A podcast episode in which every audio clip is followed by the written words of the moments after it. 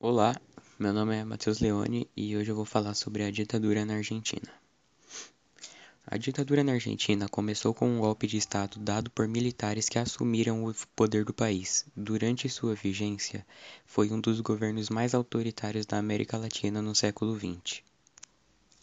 A Argentina passou por situação semelhante à do Brasil em relação à existência de um governo militar ditatorial. A, a, ditadura na Argentina teve início com um golpe militar no ano de 1966.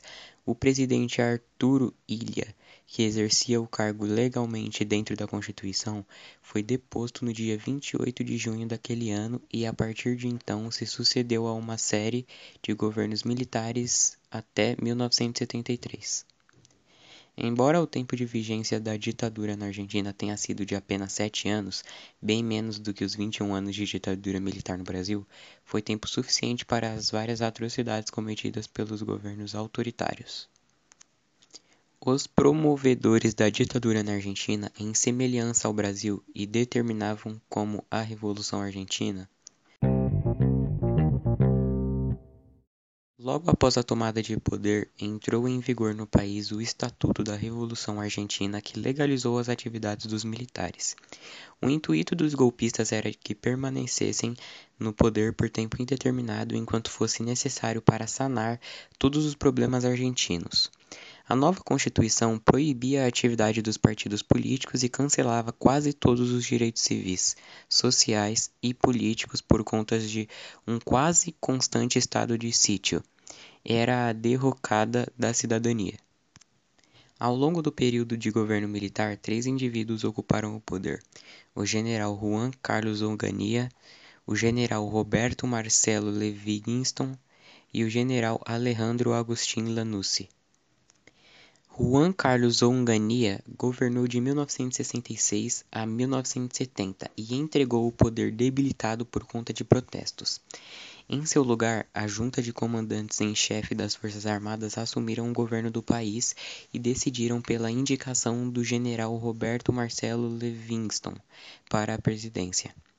Livingston era um desconhecido militar e governou a Argentina até 1971 pela incapacidade de controlar a situação política, econômica e social do país. Em seu lugar entrou o homem forte na ditadura, o general Alejandro Agustín Lanusse. Este governo durou entre 1971 e 1973. Sua gestão, que foi empenhada em obras de infraestrutura nacional, era vista como desgosto da população. As crescentes manifestações populares causaram as eleições para novo presidente na Argentina em 1973. A população queria Perón no governo do país, mas o candidato do povo foi barrado pelo então presidente militar que alterou as leis eleitorais da Constituição de forma que barrassem sua candidatura. Impossibilitado de ser eleito, Perón e o novo e o povo passaram a defender a candidatura de Heitor José Campora, que saiu vitorioso no pleito. O período da ditadura militar na Argentina foi cruel e sangrento. A estimativa é de que aproximadamente 30 mil argentinos foram sequestrados pelos militares. Os opositores que conseguiram se salvar fugiam do país, e o que representa aproximadamente 2,5 milhões de argentinos. Os militares alegam que mataram apenas 8 mil pessoas, sendo que os métodos tenebrosos de torturas e assassinatos foram utilizados pelos representantes do poder. O governo autoritário deixou marcas na Argentina mesmo após a ditadura. Com a democracia, poucos presidentes conseguiram concluir seus mandatos por causa da grande instabilidade econômica e social.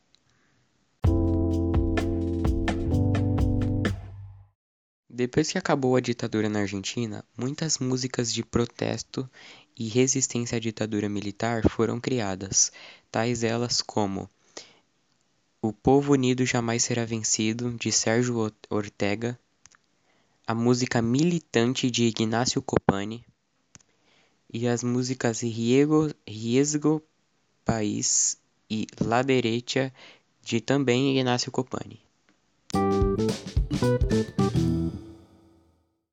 Durante a ditadura na Argentina, existiam dois grupos de resistência.